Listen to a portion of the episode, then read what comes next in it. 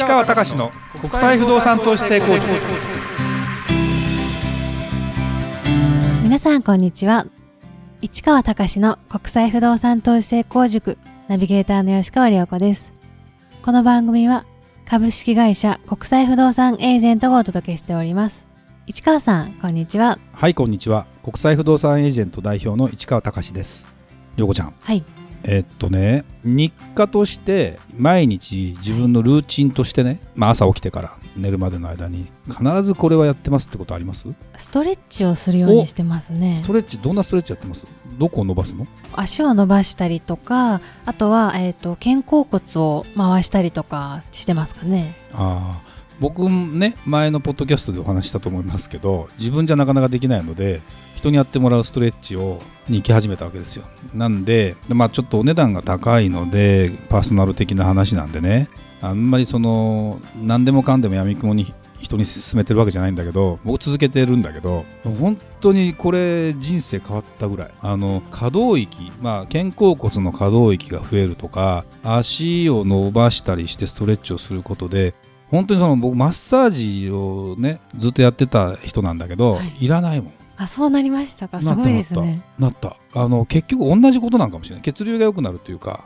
体の中でのバランスが良くなるっていうふうに考えた時に全然軽い感じがする、うん、だからまあ同じ効果なんだったらストレッチだったら、まあ、自分でもねできるかもしれないしやるっていうのはすごく大事なんであいいね。そうですね、うん、あのー、あんま外行ってないんだっけ？まあお買い物にちょっと行くぐらいですかね。なるほどね。はい、あの病気に強い方、弱い方、意外とでも強いんかな？そうですね。あの風邪を割とひきやすい体質っていうかだったので、やっぱり自分で手洗いうがいとかを徹底しているので、引きづらくはなりましたよね。そうだよね。はい、まあやっぱり体が大事ですね。大事なんで、はい、ぜひねそのあたりは。そうですね。健康に気をつけて。はい。はい。えー、今回は埼玉県川口駅の中古マンションがかつてないことに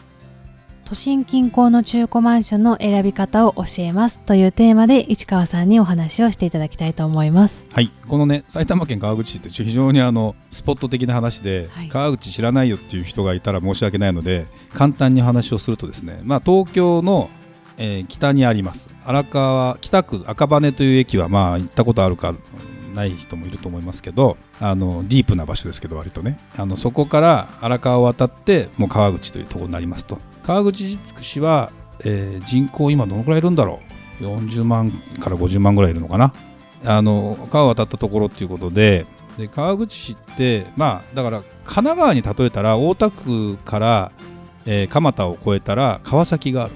でその先に横浜があるって感じじゃないですか。で埼玉の場合は僕埼玉県出身者だからまあよくわかるんだけど川口があって、まあ、浦和があるみたいな。今埼玉市になっちゃってるけど、まあ、そんなような位置関係にあるので、まあ、川の近くということで行くと、まあ、便利なんだけどやっぱり埼玉に落ちなるということで東京から見ればやっぱり川向こうみたいな感じですね。だけど埼玉からするともうすぐ東京みたいな感じになると。ただ中心は埼玉市よ。まあ横浜の人なんかもそう思ってるかもしれないけど。みたいな感じになるのでなかなかその川口市が注目されるっていうのはなないんだけどもあの実はねちょっとある人から、まあ、事情があって川口あたりのマンションを探してくれないかというところがきっかけなんですね。はい、でこれまだあの探し終わってるわけじゃなくて探し始めてる最中なんであれなんだけど結局、まあ、僕自身埼玉県で、えー、不動産やってたし埼玉県出身者でもあるし実は川口の物件も過去売ってたりもしてたので大体イメージも湧くわけですよでもう一つね川口駅っていうのは JR 京浜東北線で川口駅があるんだけど埼玉高速鉄道っていうですねあの浦和レッズの本拠地の浦和美園という駅まで行ってる、まあ、南北線が伸びてるんだそのままね。そうすると川口元郷駅っていうのがあるわけですよ。で川口元郷駅と川口駅っていうのは、まあ、歩いても15分じゃいけないかな。1718分で行けるのかな。ぐらいの駅なんでまあそんなに遠くないんだけど川口元郷ってところにもまあ駅ができたのでマンションもそれなりに建ってるということで、まあ、結局そのなんで川口でって言われたかっていうとそんな東京でわざわざ買うほど狭くちゃちょっと困るのでそこそこの広さがないと買えないし予算の限りもあるのでまあ埼玉でもいいよと。で駅から近ければみたいな話があって。でじゃあっていうことでいくと僕はやるべきことは何かというとあの不動産業者が見れるレインズというですねなんだ今出てる物件がいくらで出てて、はい、っていうのとここ直近1年ぐらいでいくらぐらいで制約してるというデータがあるわけですよ。でこれはレインズっていうのがあってこれをまずバッと、まあ、一つの条件設定で川口駅徒歩10分以内とか川口元郷駅5分以内ってことでで70平米以上でっていうことで出してでバーッと一覧が出てきてまあ何個だろうな。60個かな。在庫で今今売り出してるのは560個あります。で制約事例でも同じぐらいかな。4 5 0個ありますよと。でそれを両方まあマンションでいうとすごく坪単価というのがよく用いられるんだけど要するに1坪あたりいくらですよと。いう3.3平米ね。でこれをまあ相当相当をかけて高い順に並べていくんですよ。そうすると今ここの相場でどのくらいの売値で出ててで大体どのくらいの売値で決まってるかが分かる。で最初ソーターをして在庫の方をやってみたらあのいきなり埼玉県の物件が坪単価350万ぐらいの物件がワンサがワンサがなんか10個ぐらい出てきてお駅4分タワーマンション。中古だよこれ。まあ中古っつってもそんなに古くないけどね。坪350万っつったらさ66平米で20坪で7000万350万だったらねぐらいするわけ。え誰が買えますかみたいな話なわけ。で都内に入るとまあ350万ぐらいっていうのはまあ赤羽であってもあるわけ。でということはもう変わらないよねって値段がと。いうふうに思ってあの高いなと。でじゃあそれに準ずる坪300万以下のマンションどうなってるんだろうっていうのをちょっと見ていって250万ぐらいにまあいろんなマンションいろんなってもないんだけどある僕が知ってるマンションがあったりえー、でだんだんそうでもない安いやつは当然あるわけ。古かったりするやつとかで。坪100何万とかあるんだけど。で、えー、じゃあ川口元郷を見てみましょうと。そうするとやっぱり坪250もいかないかなぐらいの感じなんだよね。やっぱりここで差が坪100万ぐらいあるかみたいな感じだったんだけどで結局その時はうわ高くなったなと思いながら今度制約の方を見てったわけ。で制約事例の方で川口の物件で高い物件から相対した瞬間に何がびっくりしたかというと一番高い坪単価が298万円だったの。あやっぱ300いかないのねと。ここがやっぱりねよくできてるね。やっぱりまあこれは埼玉県だからっていうわけじゃないんだけどせいぜい6000万ぐらいでしょとやっぱりそうなるとと。いうぐらいじゃないとおかしな話になるというかちょっとさすがに異常だなと思って。そうするとそれに準じた物件がえー、230万だったり200万。で川口元郷を見たらやっぱり決まっ面白いのが川口元郷になると今度出してる物件の値段と売れてる物件の値段があんま変わらない。なんでかというとやっぱ川口駅は強気に行けるかもしれないと今思っている。要は全部が上がり相場だから。で、えー、川口元郷駅はさすがに川口からすると落ちるよねと。だからさすがに業者さん出す方の業者さんもそれの値段じゃ売れないんじゃないですかみたいな話もあって。割とまあ弱気というかそうだよね。でこれってね実はあの僕はドイツのミュンヘンかな？ミュンヘンの不動産会社さんと何年か前に話してて今いくらぐらいなのって話をして坪あたりさっきの話だと250から300ですって話になって。それ自体も信じられないって言ってたわけ彼らは。でも結局今ミュンヘンの一番いいところで500万ぐらいになってたりしてまあ、これはまああの東京の都心のいいところが600万とか700万とかなってるのとある意味似てるんでじゃあザ・ミュンヘンっつってもいささかその東京と埼玉一緒にしてるような話だったりするっていう話なんでね。あの一概に比較はできないんだけどやっぱりねその業者さんが未体験ゾーンに入ったかもしれないで過去バブルの時だから30年前ですよ。いくらだったか。僕がこれ前言ったかな。戸田公園徒歩10分ぐらいのマンションを自分が持ってて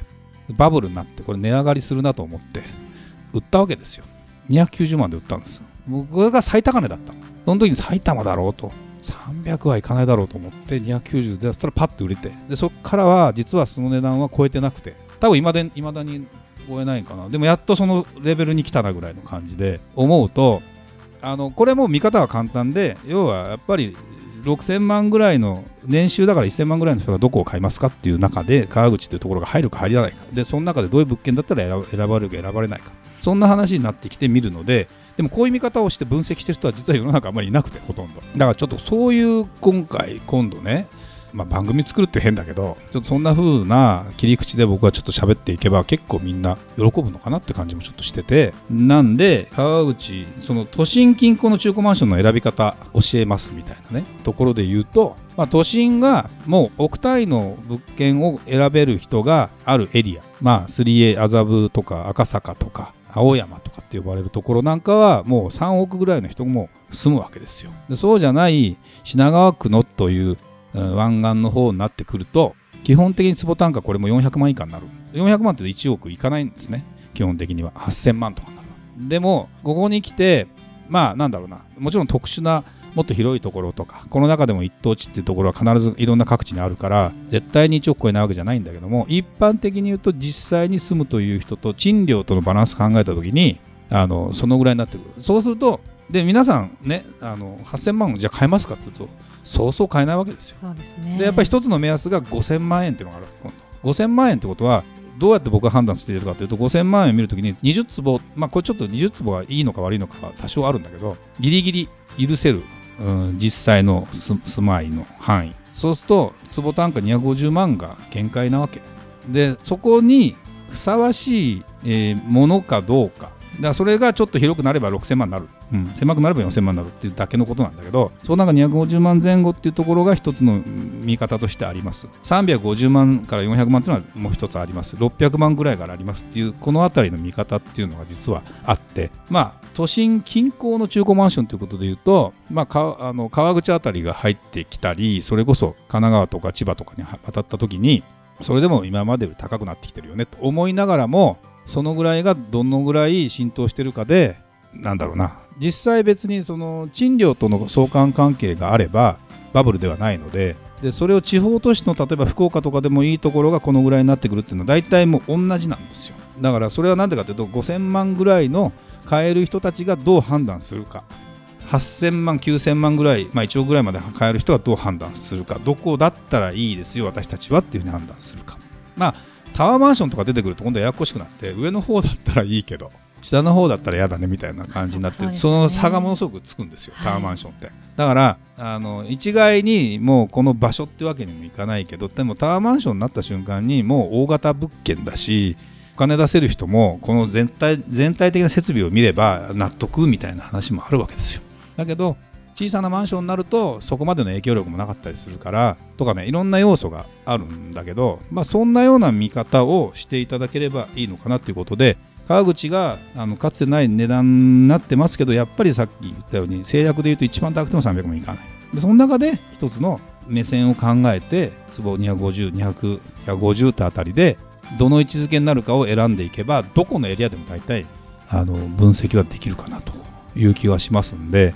まあ皆さんそれを自分でやるってことは多分しないと思うしなかなかできるような話じゃないんで、まあ、これはプロとしていろんな話ができたらなと思いますんでちょっと今日はちょっと今までと全く違う切り口なんだけどちょっとそんな話をしてみました。はいありがとうございました。それではまた次回お会いしましょう。